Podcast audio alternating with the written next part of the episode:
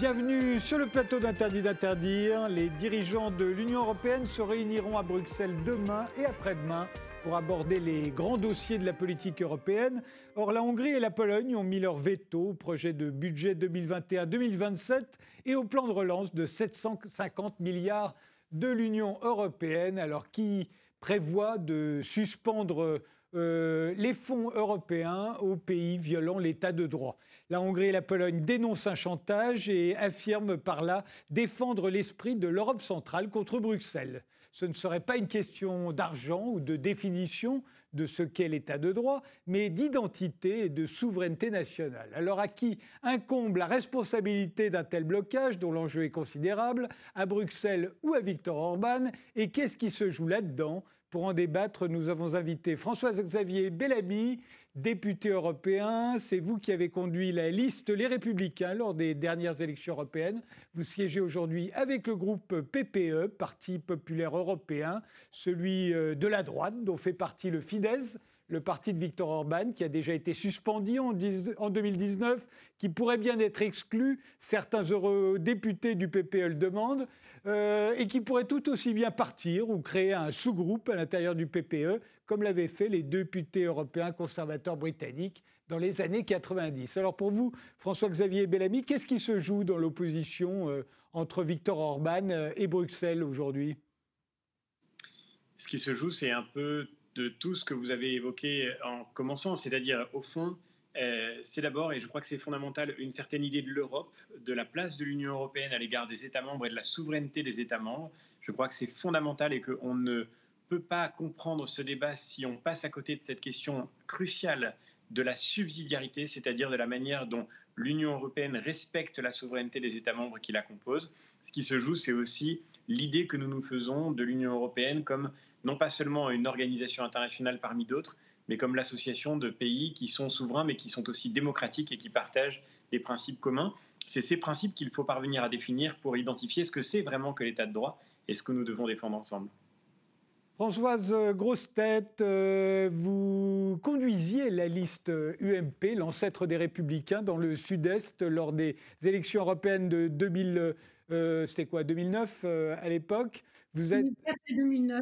Ouais, vous avez été euh, députée européenne pendant 15 ans, de 1994 à 2009. Vous siégez donc, vous siégiez à l'époque euh, avec le groupe PPE vous siégiez avec le groupe PPE et vous aviez voté pour l'activation de l'article 7 du traité de l'UE afin de sanctionner la Pologne en 2017 et la Hongrie en 2018, je crois. Et en 2019, vous avez voté pour l'exclusion du Fidesz, le parti de Viktor Orban, du groupe PPE. Il n'a finalement été que suspendu. Alors pour vous, qu'est-ce qui se joue aujourd'hui euh, dans l'opposition entre Orban et Bruxelles? Bien, tout simplement, c'est le positionnement de politique intérieure.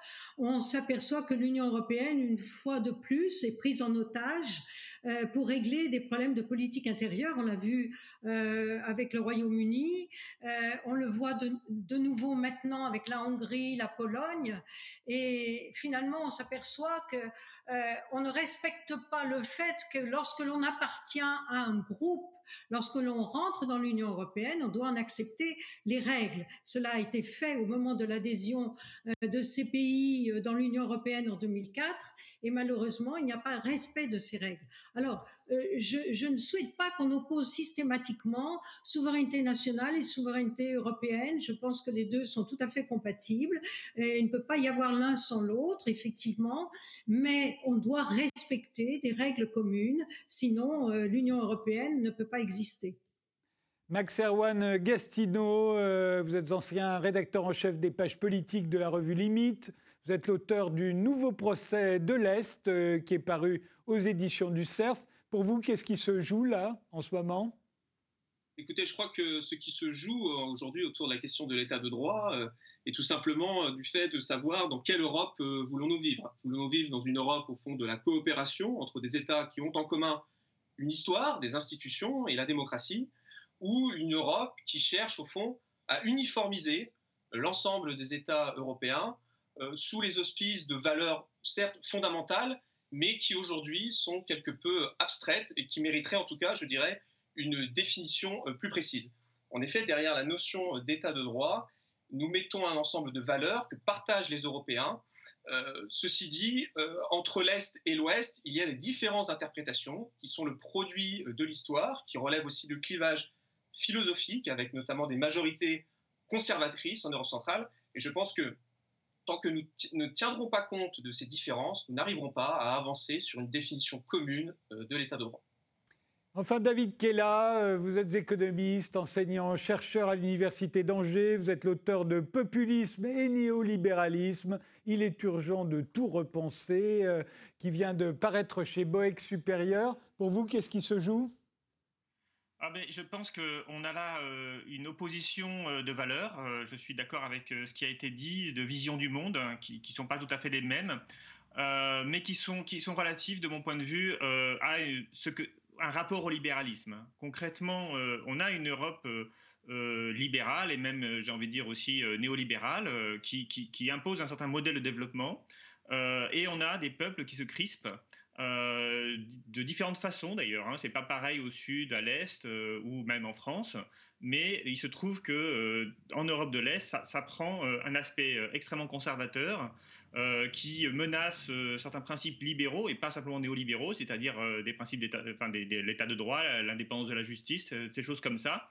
Mais il ne faut pas simplement voir ça comme un problème intérieur de politique politicienne. Je pense qu'il y a effectivement ici une forme de retour de l'histoire ou une forme de, refoulée qui est aussi le, produit de... alors, d'une histoire récente qui est la crise des migrants et d'une histoire plus longue qui, est aussi les nationalismes euh, d'Europe centrale euh, qui sont, euh, qui, sont tout à fait particuliers, qui ont une histoire un peu particulière qu'on a parfois du mal à comprendre en Europe occidentale. On, va revenir dans le passé, hein, parce que c'est vraisemblablement nécessaire pour comprendre les oppositions. Mais pour l'instant, là, sur le, qui est à l'origine du blocage Est-ce que c'est Bruxelles Est-ce que c'est la Hongrie et la Pologne euh, on a l'impression que chacun se renvoie l'accusation de, chantage. Ce serait l'autre qui ferait du chantage. Votre avis, euh, François-Xavier Bellamy? Clairement, aujourd'hui, ce sont euh, la Hongrie et la Pologne qui ont posé leur veto à l'adoption du budget pluriannuel de l'Union européenne et du plan de relance européen qui sont en discussion en ce moment. Et ces deux pays l'ont fait, mais on ne peut pas leur reprocher de ne pas avoir prévenu avant, j'allais dire. De fait, cette question de l'état de droit, elle cristallise des désaccords et des incompréhensions depuis maintenant plusieurs mois, plusieurs années même, à travers notamment la procédure de l'article 7 euh, dont, vous parliez tout à l'heure. Et euh, en voulant conditionner le budget européen à euh, l'état de droit, avec une acception finalement très politique de cette question, les, les les institutions européennes, au fond, ont pris le risque de voir cette crispation arriver jusqu'au veto aujourd'hui. C'est pour pouvoir faire valoir leur position que la Hongrie et la Pologne ont, posé leur veto sur le, sur le budget. Et maintenant, évidemment, il y a euh, un jeu de, de, renvoi d'ascenseur où chacun s'accuse d'avoir provoqué le blocage actuel. Ce que je crois, c'est qu'il est fondamental de sortir de cette situation de blocage en veillant à essayer de comprendre les pays qui ont euh, posé ce, veto. Derrière la question de l'état de droit, il y a en réalité, et moi je suis obligé de le constater au Parlement européen, un procès politique continuel qui est instruit à sens unique contre ces deux pays en particulier. Et souvent d'ailleurs sur la base d'informations qui sont absolument fausses. On a parlé là, tout récemment d'indépendance de, la justice. Euh, on a entendu beaucoup de choses sur la Pologne, la Hongrie, dont bien des accusations se sont avérées être en réalité complètement inexactes. Pendant la crise du coronavirus, par exemple, vous avez peut-être pu le lire, y compris dans des médias français, on a expliqué que Viktor Orban avait quasiment aboli la démocratie en Hongrie et que, par exemple, il avait suspendu le Parlement hongrois. Ça a été publié dans des médias français, dans des titres euh, de presse qui ont opinion sur rue, et c'était une information qui était pourtant totalement inexacte. Le Parlement hongrois a siégé continuellement pendant la crise du coronavirus euh, et, la loi d'état d'urgence qui avait été votée en Hongrie, qui avait suscité tant de, débats et tant d'alertes, a été abrogée avant même que l'état d'urgence sanitaire ne soit abrogé en France. Donc il y a là évidemment, euh, j'allais dire, un, un, procès qui ne me paraît pas être de bonne foi, qui ne me paraît pas être équitable et qui va toujours dans le même sens. Et je m'étonne d'ailleurs qu'on ne parle jamais, quand on parle d'état de droit, de la situation chez le gouvernement socialiste maltais. Euh, à Malte, une journaliste a été assassinée pour avoir euh, mené une enquête sur des faits de corruption impliquant le gouvernement. Je m'étonne qu'on ne parle pas du, Premier ministre tchèque, M. Babiš, qui a détourné 13 millions d'euros de la politique agricole commune pour une exploitation appartenant à sa famille et qui a menacé de mort des députés européens du PPE qui voulaient faire une enquête parlementaire sur ce sujet-là. Et là, pour le coup, pas d'article 7, pas de discussion sur l'état de droit. Euh, là, pour le coup, aucun sujet n'apparaît. En réalité, d'où vient cette crispation? Elle vient de la question migratoire, de la crise de 2015 avec le désaccord fort qui a été exprimé par Viktor Orban sur la politique migratoire à l'époque emmenée par Angela Merkel, avec une fracture très forte au sein de l'Europe et aussi au sein, il faut bien le reconnaître, de notre famille politique. Et puis elle vient de la politique sociale, de ce conservatisme qu'on reproche aujourd'hui à la Pologne et à la Hongrie. On nous a conduit à voter tout récemment encore au Parlement européen une euh, résolution il y a quelques jours seulement sur la politique familiale de la Pologne. Mais ça n'est pas en rien euh, une question d'état de droit. La Pologne peut mener la politique familiale qu'elle a démocratiquement décidée. Et il y a quelque chose de très grave dans le fait que, au nom de l'état de droit, on viole l'état de droit, on viole l'esprit et la lettre des traités européens en prétendant imposer à des États membres des politiques qu'ils n'ont pas décidées et qu'ils ne veulent pas et qu'ils ont parfaitement le droit euh, de ne pas choisir en vertu de leur souveraineté.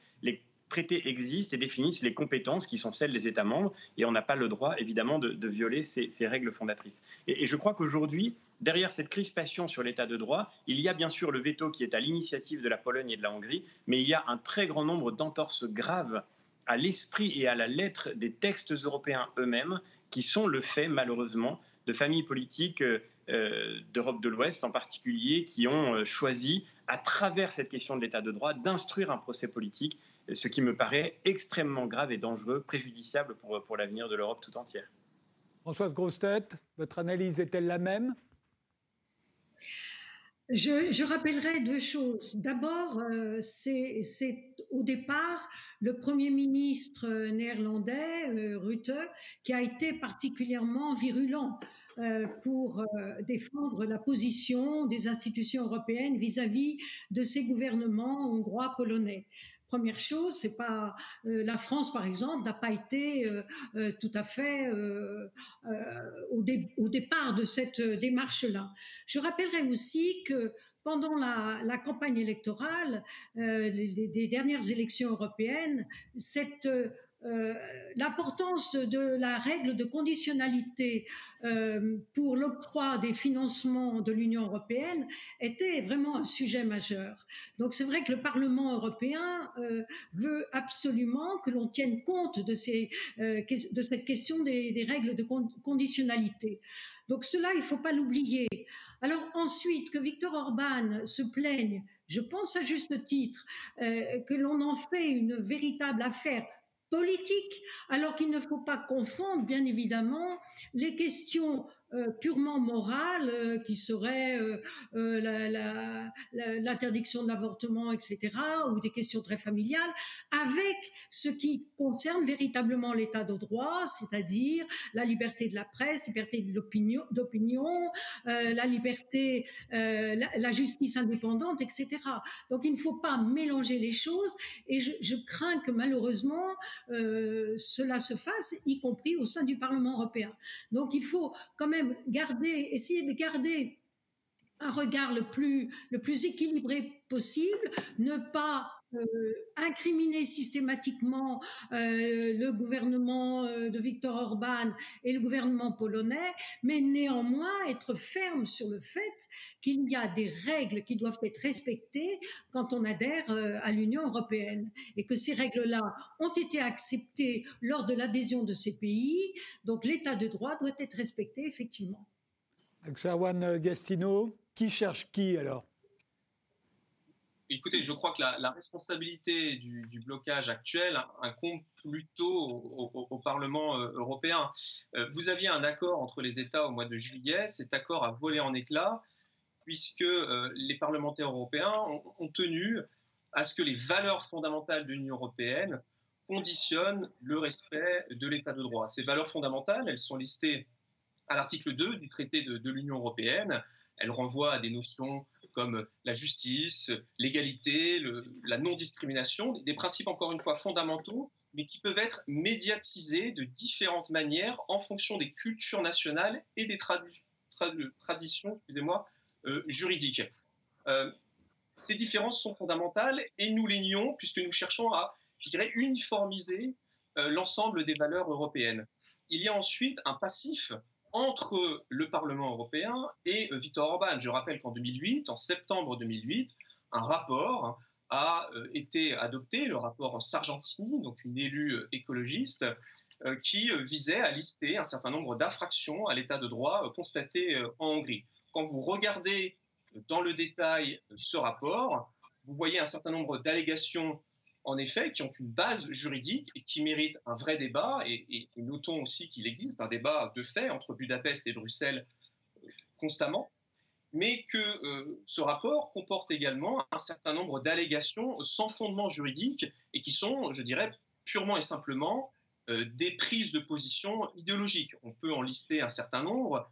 Il est notamment reproché à la démocratie illibéral de Viktor Orban d'avoir étendu euh, la démocratie directe au niveau national. Donc le, référendum, si je suis ce euh, rapport, irait à l'encontre de l'état de droit. Il est reproché aussi une certaine rhétorique hostile aux ONG, un ensemble d'allégations qui posent des vraies questions politiques, mais qui ne permettent pas de constater une infraction à l'état de droit. Alors que tant que, si vous voulez, les termes seront mal définis, la confiance continuera d'être consommé entre Hongrois et les instances européennes. Et donc, nous nous retrouverons dans une situation de blocage. Et nous aurons ensuite beau jeu de dire les Hongrois refusent l'état de droit. Non, ils veulent une définition précise. Si vous lisez la lettre que Janusz Jansa, Premier ministre slovène, hein, qui, apporte son soutien aux exécutifs polonais et hongrois, si vous lisez cette lettre, il dit bien ce que nous voulons, c'est une définition claire de l'état de droit et une instance impartiale pour juger du respect de cet état de droit. Si demain, c'est au Parlement européen de constater s'il y a oui ou non des infractions à l'état de droit, le Parlement européen ne représente plus les peuples européens, il est une forme de tribunal des valeurs européennes, et dans ce cas-là, nous changeons d'Europe, et il faut le dire. David Kella, c'est votre avis également C'est le, c'est, Viktor Orban, euh, euh, les Polonais qui sont injustement traités je ne suis pas sûr qu'il soit si injustement traité. Il faut quand même reconnaître qu'il y a des vrais problèmes euh, d'état de droit, justement, euh, et qui ne sont pas juste des problèmes politiques. Hein. Euh, les, réformes constitutionnelles de, la Hongrie, c'est là d'où ça part. Hein. L'atteinte à la liberté de, la presse aussi. En Hongrie. en Pologne, la réforme de la justice qui, qui, en fait pose problème pour l'indépendance de la justice. et là aussi, c'est à la suite de cette réforme de la justice qu'on a qu'il y a eu des tensions qui sont apparues entre, euh, entre l'Union européenne et la Pologne, et il faut bien comprendre pourquoi. L'Union européenne, c'est un système qui est fondé justement sur le droit, le droit européen. Et ce droit européen, en fait, il ne s'applique que par rapport aux cours de justice nationale, c'est-à-dire que vous ne pouvez appliquer le droit européen que si vous saisissez un tribunal de votre propre pays. Et c'est ce tribunal-là qui va ensuite trancher euh, la question, euh, en général, auprès de la Cour de justice de l'Union européenne. Si euh, vous, avez une justice qui n'est pas indépendante, eh bien, vous pouvez vous passer du droit européen. Et c'est le problème fondamental. Euh, derrière ce problème de justice, il y a aussi des problèmes économiques. Et là, euh, j'ai envie de dire, c'est pas la faute aux uns ou aux autres, c'est pour moi la faute d'une architecture européenne qui est profondément dysfonctionnelle. C'est-à-dire qu'elle est fondée sur le marché unique, sur la concurrence de tous contre tous, sur la libre circulation du capital et du travail. Et ça, eh bien, ça pose problème parce que les pays ne sont pas égaux. Il y a des pays qui attirent euh, des travailleurs de, l'étranger, il y a des pays dans lesquels, au contraire, on a des, travailleurs euh, qui partent. Et euh, l'une des choses qu'on ne dit jamais ici en France et globalement en Europe occidentale, c'est que ces pays de l'Est, et notamment la Hongrie, la Pologne, mais encore plus, on va dire, la Bulgarie, la Roumanie, ce sont des pays d'émigration. ce sont des pays dans lesquels la jeunesse éduquée a tendance à partir parce qu'elle est bien mieux payée dans d'autres pays européens, en particulier en Allemagne, hein, mais ailleurs aussi. Euh, et ce sont des pays qui se dépeuplent. Euh, et dont euh, la jeunesse éduquée ne fait plus d'enfants parce qu'elle est partie ailleurs, donc ils perdent aussi en démographie, et ce sont des pays qui ont l'impression de disparaître. Et plutôt que de lancer des anathèmes sur Orban, méchant, machin truc, il faudrait comprendre pourquoi il est élu, pourquoi il a été réélu, pourquoi il est encore très populaire dans son pays, même chose pour la Pologne. et si on ne comprend pas qu'en en fait on a affaire à des pays qui sont euh, assez traumatisé par la manière dont l'Union européenne fonctionne, cette euh, euh, comment dire, exacerbation de la concurrence, euh, ces euh, flux migratoires extrêmement importants euh, qui vont de l'Est vers l'Ouest, le fait qu'on ait des salaires qui sont 4 à 5 fois inférieurs en, Pologne et en Allemagne, alors que finalement ce sont des pays voisins, le fait que l'Allemagne, l'industrie allemande en fait commande l'industrie, euh, l'industrie euh, polonaise et, l'industrie des pays de, l'Europe centrale, eh bien, en fait, on a l'impression que ce sont des pays qui, dont la population a l'impression d'être totalement reléguée, en fait, d'être des citoyens de deuxième zone. Et je pense qu'on ne peut pas comprendre le phénomène Orban ou le, PIS en Pologne on ne peut pas comprendre ces phénomènes si on, a, adopte juste une vision politique d'affrontement entre, euh, entre des individus et, si on fait euh, de, ces dirigeants des, boucs émissaires ou des, épouvantails. Euh, s'ils sont là, c'est bien parce qu'au départ, il y a des problèmes, des, problèmes structurels dans ces pays qui, à mon avis, sont, le, comment dire, sont, le produit de ce dysfonctionnement européen.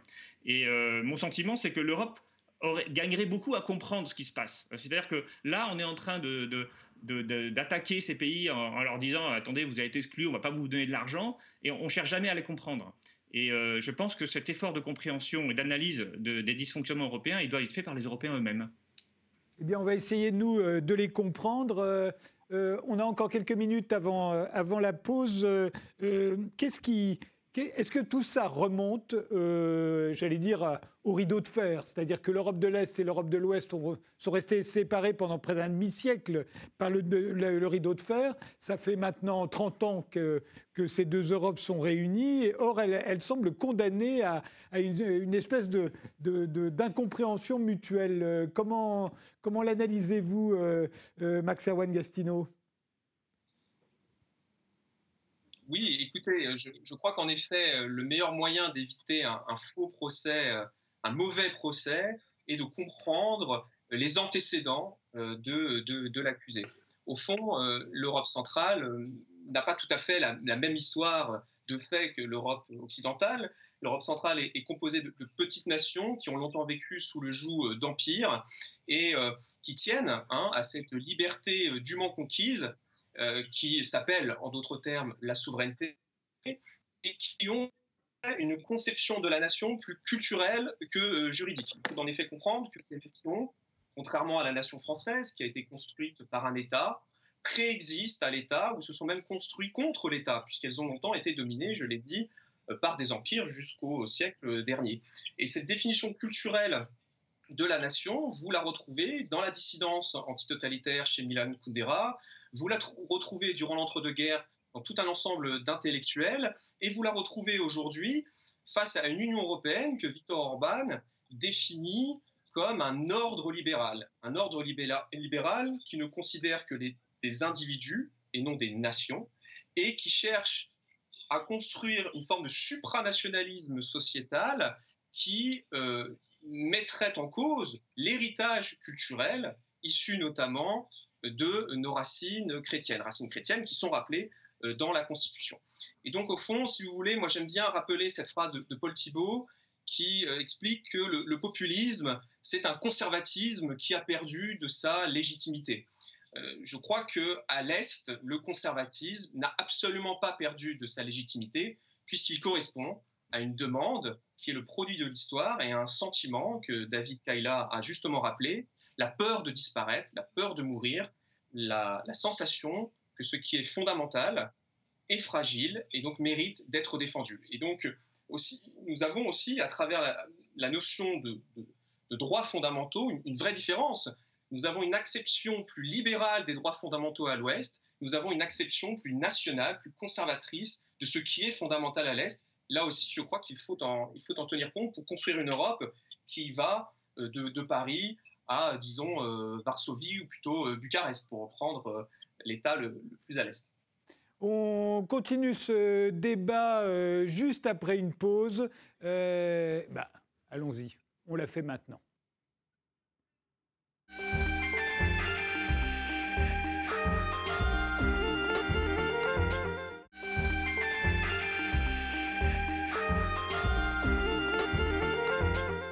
Victor Orban contre Bruxelles. Euh, on continue notre débat avec euh, François-Xavier Bellamy, Françoise Grostet, euh, Max Erwan Gastino et David Kella. Françoise Grostet, ils ont trouvé tous les trois pas mal d'excuses à la Hongrie, hein, vous avez remarqué. ça vous avez l'air d'être moins, moins indulgente, vous. Peut-être, peut-être que c'est la perception que je donne. Je, je crois qu'il faut quand même être extrêmement euh, vigilant sur ce que l'on veut faire de l'Union européenne. Cela a été dit d'ailleurs euh, au départ par l'un des, autres intervenants. Euh, quels sont les objectifs que l'on se fixe pour l'Union européenne et quels sont les moyens que l'on donne à l'Union européenne pour remplir ces objectifs euh, il y a donc, euh, comme cela a été dit aussi, une opposition euh, de valeurs euh, entre cette perception de ce que doit être l'Union européenne. Et ceci me paraît quand même extrêmement dangereux. Quand euh, nous avons assisté en 2004 euh, à l'adhésion de ces dix, dix nouveaux pays dans l'Union européenne, à l'époque, il y avait un enthousiasme euh, total, aussi bien du côté de l'Ouest que du côté de l'Est. Mais c'est vrai que cette euh, cet élargissement qui a pu paraître pour beaucoup à marche forcée euh, concerne euh, des pays qui étaient pour la plupart d'entre eux d'anciens pays communistes. Et cela il faut pas l'oublier effectivement il y a certainement pas la même perception de ce que doit être l'Union européenne. Maintenant moi je suis une européenne convaincue depuis longtemps et je, je me dis que tout ce qui peut porter atteinte à ce que nous voulons faire de l'Union européenne, cette union de solidarité, euh, union de valeurs, euh, on ne doit pas l'oublier. Euh, L'Union européenne, ça n'est pas que la possibilité de passer un tiroir caisse et, et d'obtenir des financements. Les contreparties sont quand même nécessaires. Alors, tout doit se faire, je l'ai dit, euh, dans l'équilibre euh, entre euh, le, respect de, ce que représente l'Union européenne et ses valeurs, et puis bien évidemment prendre en compte l'histoire. C'est vrai que l'histoire n'a pas été la même sur ce continent européen. On doit en, en tenir compte, mais il y a un effort à faire de chaque côté. Alors le Parlement, je suis d'accord, le Parlement européen euh, parfois pousse un peu les choses trop loin. Et hum, dans, sa majorité, euh, il y, a, des groupes politiques qui sont extrêmement virulents euh, contre la Pologne, la Hongrie. cela ne facilite pas les choses quand il faut effectivement que l'on sorte de cette impasse. Il faudra bien en sortir. François-Xavier Bellamy il me semble que j'ai le, grand honneur de, succéder à Françoise Grostet au Parlement européen avec, euh, euh, un an de recul sur le, sur le mandat. Euh, effectivement, je, crois qu'au fond, comme le disait Max Erwan Gastino tout à l'heure, le vrai problème, c'est le problème de la définition de ce qu'on appelle l'état de droit. Je ne crois pas qu'il y ait de compromis à faire sur le sujet de l'état de droit. C'est un sujet crucial. La question est très simple. Est-ce que les citoyens ont droit à un vrai pluralisme politique? Est-ce qu'il y a plusieurs partis dans un pays? Est-ce qu'ils ont vrai, un vrai pluralisme médiatique qui leur permet de s'informer? Est-ce que les élections sont libres et les processus transparents?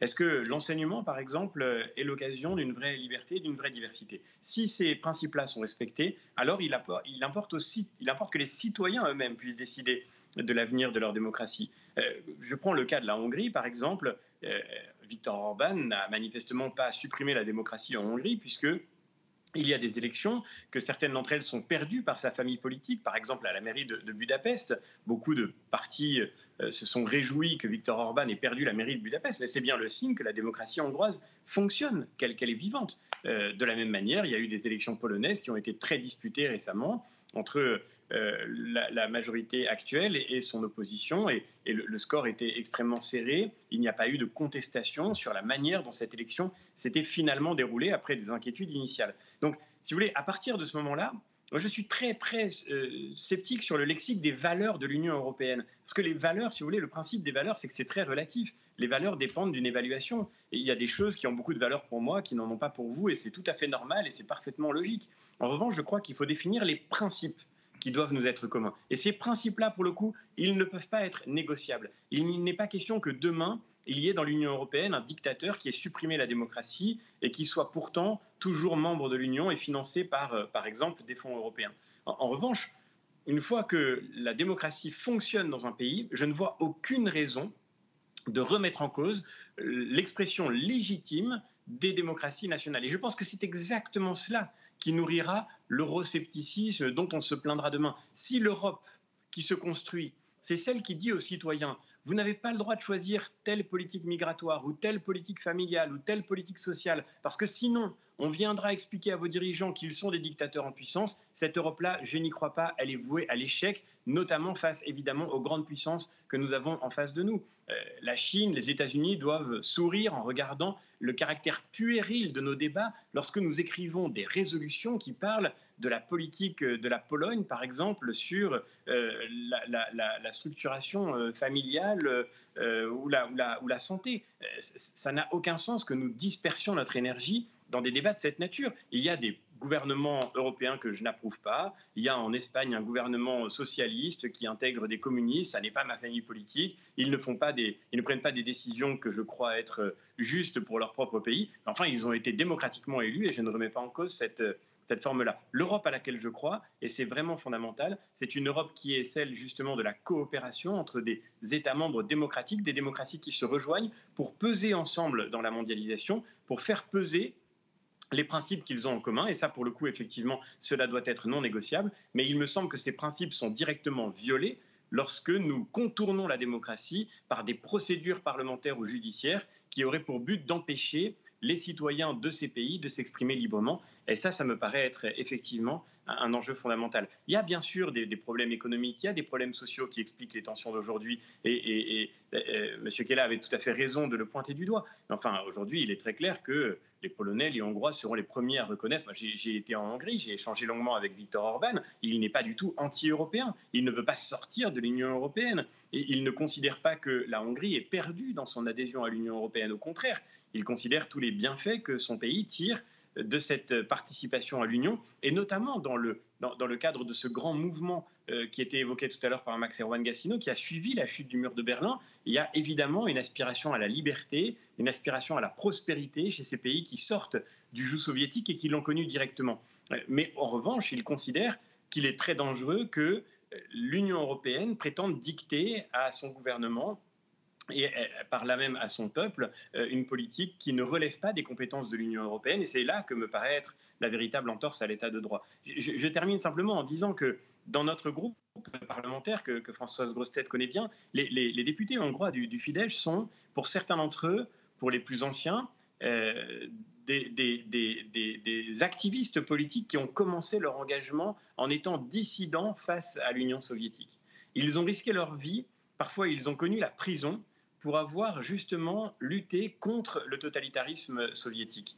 Et aujourd'hui, on vient leur expliquer, nous, occidentaux, euh, que parce qu'ils sont en désaccord avec nous sur les questions, par exemple, de politique migratoire, je rappelle que c'était ça la première question, c'était ça le sujet initial de la crispation entre l'Est et l'Ouest, nous venons leur expliquer que parce qu'ils sont en désaccord avec nous sur la politique migratoire, en réalité, ils ne sont pas fidèles à la démocratie et aux valeurs euh, de la démocratie. Et je crois qu'il y a là une, une forme d'insultes, n'ayons pas peur des mots, quelque chose en tout cas qui est absolument inaudible, en particulier lorsque sur ce sujet migratoire, nous finissons par nous rallier à leur position tout en maintenant le procès permanent instruit à leur rencontre. Là, je crois qu'il y a une véritable injustice qui, atteint en réalité toute l'Europe. Euh, David Kella, euh, pour quelle raison un régime illibéral comme celui de, de Viktor Orban est, considéré chez nous comme attentatoire à la liberté et, euh, ou en tout cas à la démocratie, et, là-bas en Hongrie comme une garantie justement de la démocratie. C'est-à-dire qu'on n'a pas la même définition de la démocratie. Euh, moi, je suis un peu étonné de la définition de M. Bellamy qui dit euh, bon, quand on a des élections libres, on est en démocratie. Mais moi, je n'ai pas cette vision-là de la démocratie. La plupart des politistes n'ont pas cette vision-là de la démocratie. La démocratie, c'est tout un ensemble de règles euh, dans lesquelles euh, on respecte les individus, mais on respecte aussi euh, un certain nombre d'institutions. Hein. J'ai parlé tout à l'heure de la justice, hein, on peut parler de la presse, euh, si, vous, si, vous permettez aux gens de voter librement, mais que derrière, il n'y a pas de presse, il y a une presse totalement homogène qui, dans laquelle il n'y a pas de, diversité, hein, pardonnez-moi. Ça, ça, pose, ça pose problème. Oui, mais vous n'avez pas dit que le vrai problème pour l'Europe, c'est pas juste des valeurs comme ça, comment dire, abstraites. je vous ai dit tout à l'heure que lorsqu'on applique des règles européennes en matière de, économique, par exemple, et que ces règles nécessitent euh, pour être appliquée l'intervention de la justice nationale. Si vous n'avez pas des juges indépendants, vous ne pouvez pas faire appliquer les règles européennes. Et c'est bien le problème. Alors, je ne dis pas que je pense que ces règles européennes sont par ailleurs absurdes. Euh, mais euh, ce n'est pas juste un problème de chacun fait ce qu'il veut comme il veut chez lui. Hein, parce que concrètement, derrière, il y a des conséquences euh, qui, en tout cas qui peuvent être tout à fait importantes sur euh, la manière dont, euh, par exemple, on, organise la concurrence dans l'agriculture, hein, pour prendre un, exemple que je connais bien. si les, règles, les normes comment dire, écologiques ne sont pas les mêmes d'un pays à l'autre, eh bien, bien sûr, il va y avoir une concurrence déloyale. Et si euh, quelqu'un euh, attaque euh, une entreprise hongroise ou polonaise parce qu'elle ne respecte pas les normes et que la justice hongroise ou polonaise, qui n'est pas indépendante, n'accepte pas cela ou rejette ce, pourvoi, eh bien ça, pose un vrai problème. Ce n'est pas, pas juste les migrants le problème dont on parle. C'est est-ce que la justice va faire, permettre de faire appliquer le droit européen, les règles communes dans le pays en, en conséquence? Alors l'autre souci, c'est effectivement, Viktor Orban, il a cette idée de euh, démocratie illibérale. Et je pense que le mot illibéral n'est pas pris au hasard. Euh, il s'agit d'un rejet euh, d'une certaine forme d'organisation de l'État dans lesquelles les, pouvoirs sont, divisés, c'est-à-dire qu'il y a le pouvoir judiciaire, parlementaire, présidentiel. C'est le, cœur de nos démocraties actuelles, avec une constitution qui organise la répartition des pouvoirs. et cela, le, problème, le problème c'est que pour certains dirigeants, cela empêche l'action de l'État, l'action politique. Et donc, pour certains, considèrent que c'est antinomique avec le principe démocratique. Et s'il parle de démocratie libérale, c'est qu'en fait, il veut une démocratie qui, euh, qui, qui, qui n'accepte pas véritablement euh, complètement la répartition des pouvoirs. Et ça, pour moi, c'est un danger. Alors, c'est un danger d'abord pour les Hongrois et les Polonais, euh, parce qu'on on voit d'ailleurs parfois certains droits individuels des minorités qui peuvent être. Enfin, comment dire Ce qui s'est passé pendant la crise migratoire, c'est qu'on a quand même hérissé une clôture entre des pays européens, y compris avec la Croatie qui fait partie de l'Union européenne, avec la Serbie qui n'en fait pas partie. Euh, et euh, tout cela pour éviter l'arrivée de, migrants qui étaient en fait des réfugiés. Et vous savez que les conventions de Genève euh, impliquent qu'il faut porter assistance aux réfugiés qui fuient leur pays. Et là, en l'occurrence, il s'agit d'un pays en guerre. C'est pas vrai que les Hongrois étaient menacés par une invasion de migrants. non, c'est faux. les migrants, à la limite, ils passaient par la, Hongrie, mais ils n'allaient pas y rester. le problème, c'est que on a un fantasme. Euh, tout à l'heure, euh, euh, M. Gassino parlait de, cet ordre libéral que Victor Orban voulait, contre lequel Victor Orban voulait lutter, comme s'il y avait une espèce de, mafia mondiale qui allait imposer l'arrasement culturel de toutes les sociétés, ou comme si en Europe on voulait supprimer toutes les identités culturelles ce, n'est heureusement pas le cas. Et d'ailleurs, même si l'Union européenne voulait le faire, elle ne pourrait pas le faire, parce que tout simplement, les, identités culturelles, elles sont, elles sont vivantes. Euh, en réalité, et c'est ça qui, m'intéresse, moi, c'est que ce fantasme-là, il n'est pas né de, nulle part, il n'arrive pas de rien. Euh, il arrive parce que on a créé une Europe uniquement sur la question économique, euh, uniquement sur finalement une organisation concurrentielle des États.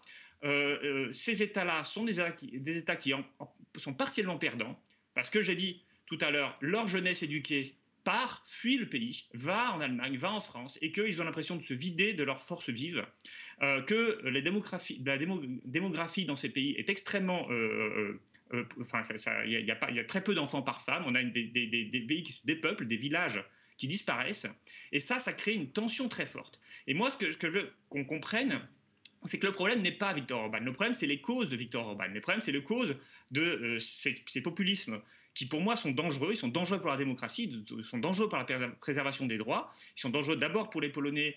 Hein, regardez les manifestations sur la remise en cause d'un nombre de, droits des femmes euh, qui, a eu lieu sur le droit de l'avortement, qui, a eu lieu euh, en Pologne. Euh, regardez euh, la manière dont euh, certains migrants sont traités en, Hongrie, la manière dont certains journalistes sont traités aussi, c'est des choses qui sont dangereuses. Le problème, c'est que ces choses dangereuses, elles arrivent parce que justement, on a une mauvaise architecture européenne, parce qu'on on, pousse les peuples à, comment dire, à se faire concurrence. Et, donc, plutôt que de s'offusquer de, ce qui se passe. Il faut aussi, en tout cas, c'est mon sentiment, c'est qu'il faut essayer de comprendre et changer euh, ce qui peut se faire. Parce que moi, je pense qu'il faut sauver la liberté, il faut sauver la démocratie, euh, et qu'elle est véritablement en danger. Et, il ne faut pas croire que ça soit limité à l'Europe centrale. Moi, je, vois la démocratie en danger dans d'autres pays, y compris en France. On voit la difficulté qu'on commence à avoir de débattre euh, de sujets politiques, voire de sujets médicaux, hein, puisque tout d'un coup, on est forcément à la solde du système, ou alors au contraire, des, populistes complètement démagogues. là, on voit aussi que la démocratie, c'est pas juste le vote, c'est pas juste la libre euh, et, comment dire le vote libre, c'est aussi l'organisation correcte du débat. C'est aussi tout un ensemble d'institutions qui aujourd'hui sont extrêmement affaiblies. Moi, c'est ça qui m'inquiète, si vous voulez, euh, dans cette affaire-là, qui, à mon avis, n'est pas propre à, la Pologne et à la Hongrie, qui, euh, qui arrive aussi dans d'autres pays. Max Erwan Gastino oui, euh, il, y aurait, beaucoup, à dire. Euh, sur l'indépendance, euh, sur la liberté de la presse, plutôt, je, pense qu'il y a en effet un, vrai sujet. L'Union européenne ne doit, rien lâcher sur ce sujet. la, télévision publique hongroise est aujourd'hui proche, du pouvoir. lorsque j'ai écrit mon livre, hein, Le nouveau procès de l'Est, j'ai pu en, discuter directement avec le ministre de la Justice, Laszlo Troxani, de 2014 à 2019, qui reconnaissait en effet que la télévision publique était proche du pouvoir et qui me disait euh, instaurons à ce moment-là une, règle européenne valable pour l'ensemble des États qui disent comment doit fonctionner une télévision euh, publique euh, en Europe. Et après tout, pourquoi pas Ça peut être un, sujet à mettre sur la table. En tout cas, je pense que derrière, il y a une question, celle de la pluralisme, dans le débat public, et elle se pose en Hongrie et elle se pose aussi dans d'autres pays. je répondrai à David Kaila sur la, question d'un nouvel ordre mondial qui viendrait imposer ses vues euh, à ces États-nations. Non, il n'y a pas de, il n'y a pas de complot mondial. En revanche, il y a une Union européenne que José Manuel Barroso définissait comme un empire non impérial qui impose sa discipline non par la force, mais par le droit. Et donc, nous avons une vraie discussion à avoir sur l'État et donc sur l'État de droit. Concernant l'indépendance de la justice, c'est un mot que l'on brandit un petit peu vite, c'est dommage. Il y a une vraie réflexion entre juristes au niveau européen sur le constitutionnalisme hongrois. Il faut savoir que les réformes mises en œuvre en Hongrie ont été largement inspirés de la tradition républicaine française qui, comme vous le savez, euh, fait cohabiter au fond État fort et État de droit. Et euh, vous savez notamment qu'en France, il n'y a pas de pouvoir judiciaire, il y a une autorité judiciaire, et cela est directement le produit de notre histoire révolutionnaire et euh, républicaine. De ce fait, la France se fait régulièrement sermonner, puisqu'il n'y a pas de, véritable indépendance entre le parquet et le ministère de la Justice, ce qui est reproché aujourd'hui à la Pologne. Sur le droit euh, des minorités, euh, c'est très intéressant ce qui s'est passé en Pologne euh, récemment. Vous avez en effet le tribunal constitutionnel qui a estimé qu'il fallait limiter le droit à l'avortement lorsque l'avortement concerne des personnes dont le handicap, des, enfants qui ne sont pas encore nés, mais dont le handicap est avéré à travers des tests prénataux. cette décision du tribunal constitutionnel peut évidemment euh, nous euh, choquer à l'Ouest, qui avons une conception plus, libérale de ce, point de vue, mais elle a été prise en Pologne par un tribunal euh, constitutionnel au nom du principe de non-discrimination. Principe de non-discrimination qui est inscrit dans les valeurs fondamentales de l'Union européenne, et c'est à partir des valeurs fondamentales de non-discrimination que nous souhaitons que la Pologne et la Hongrie mettent en œuvre un certain nombre de réformes favorables aux LGBT. Vous voyez là, vous avez une valeur fondamentale qui est la non-discrimination et qui, en fonction des cultures nationales, des contextes nationaux, des contextes politiques, euh, dont, la substance peut varier. Ce qui me rappelle une phrase euh, du grand juriste Alain Soupio, que j'aime beaucoup rappeler, le droit repose sur des croyances fondatrices. Au fond, il est aussi la traduction technique d'une infrastructure éthique et qui renvoie à l'histoire, encore une fois, des, pays. Et je crois que l'Union européenne, avant d'avoir un problème avec la Hongrie, a un problème avec euh, l'histoire des nations, nations européennes. Euh, au fond, euh, je dirais que nous avons, sur la question de l'indépendance de la justice, et je finirai peut-être sur ce point, un débat à avoir qui est à peu près le même que nous avons, euh, que les États-Unis ont eu dernièrement suite à, la décision de Donald Trump de nommer un, nouveau juge à la Cour suprême d'obédience, disons, conservatrice.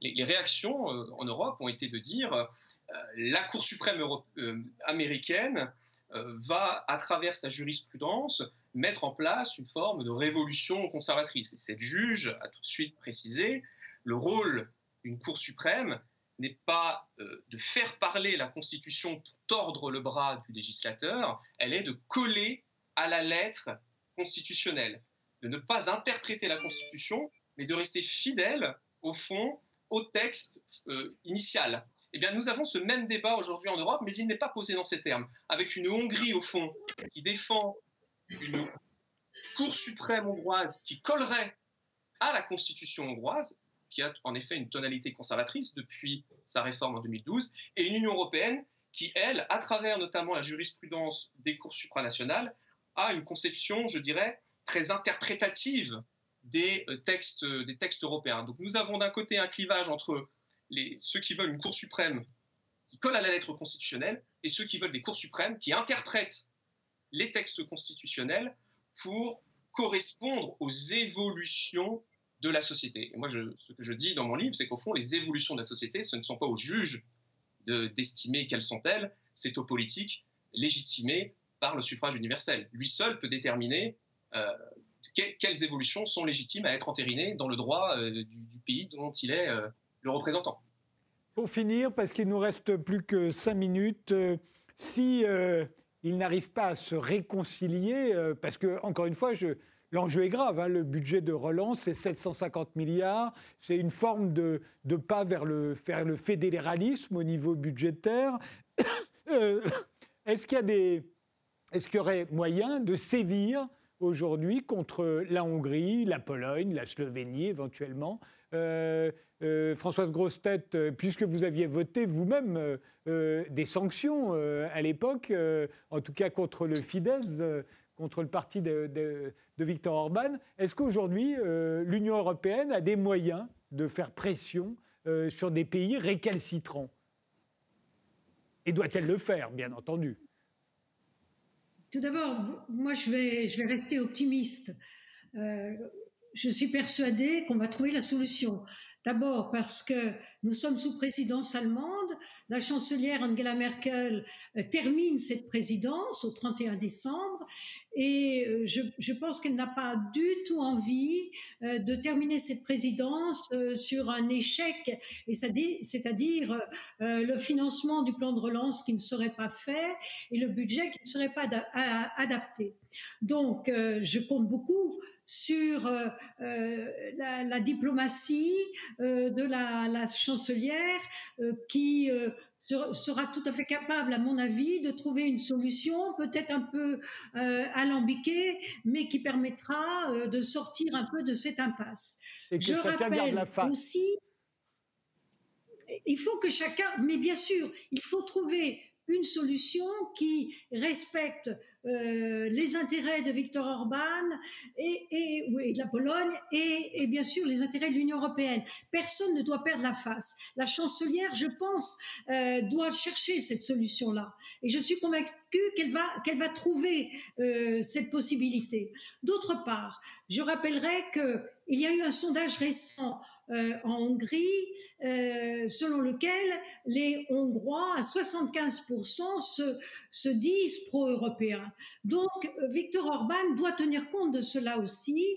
Il est, en somme, il pousse en somme euh, le jeu euh, jusqu'à un point très rouge, mais il ne peut pas non plus aller euh, jusqu'au bout, jusqu'à la cassure entre la Hongrie et, et l'Union européenne.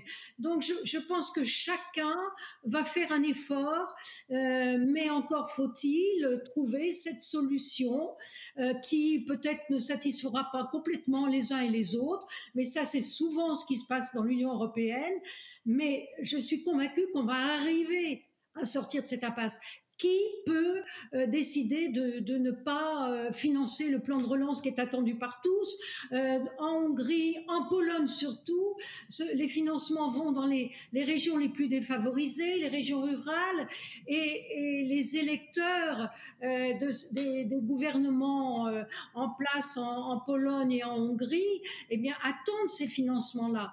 Donc, je, crois que on, est dans un certain jeu où chacun joue le rapport de force, mais à un moment donné, je suis persuadée qu'on va trouver la solution. François-Xavier Bellamy, vous reste une minute. une minute. non, j'espère effectivement qu'une solution sera trouvée et qu'elle ne sera trouvée encore une fois dans le respect de ce qui fait l'Union européenne aujourd'hui, c'est-à-dire que chacun doit être compris. On n'a pas le droit de prendre une décision contre certains États membres sur des sujets aussi fondamentaux. Et, au fond, on n'a même pas le droit, je crois, de se servir du levier des financements européens pour faire avancer une idéologie qui prendrait le pas sur la réalité de ce que doit être la démocratie en Europe, c'est-à-dire le respect des démocraties qui fonctionnent dans chacun des États membres. Je n'ai pas dit, et c'est très important, que la démocratie, c'était seulement le vote. Il y a des votes en Corée du Nord, ça n'est pas une démocratie pour autant. Mais ce qui compte maintenant, c'est qu'on puisse reposer le débat sur des faits objectifs et qu'on puisse le poser en termes de principes structurants sur la liberté de la presse, je le disais, sur la liberté euh, sur la liberté d'information, sur la, liberté d'expression et, sur certains principes clés, il y a des raisons de s'inquiéter dans tout, je le, répète, dans tous les États membres. On doit pouvoir avoir un regard indépendant et neutre sur tous les États membres de l'Union européenne et la manière dont la démocratie s'y passe. Qu'est-ce qu'on dirait aujourd'hui si l'article 24 avait été voté en Hongrie, qu'est-ce qu'on dirait de ce pays? Qu'est-ce qu'on dirait de la Pologne si euh, les manifestations des Gilets jaunes avaient eu lieu en Pologne? On voit très bien qu'en France aussi, on doit s'inquiéter, comme dans d'autres pays européens, de la santé démocratique de notre pays et, et, de tous ces principes fondamentaux qui font de nous une société libre, c'est-à-dire fidèle aux principes de la civilisation européenne qui a, je le rappelle, depuis 24 siècles, mûri l'idéal de la, liberté et de la, de la démocratie. Je crois qu'aujourd'hui, c'est ce qui est en jeu dans un débat de cette nature. L'émission est terminée. Je vous remercie tous les quatre euh, d'y avoir euh, participé. Merci de nous avoir suivis et rendez-vous au prochain numéro.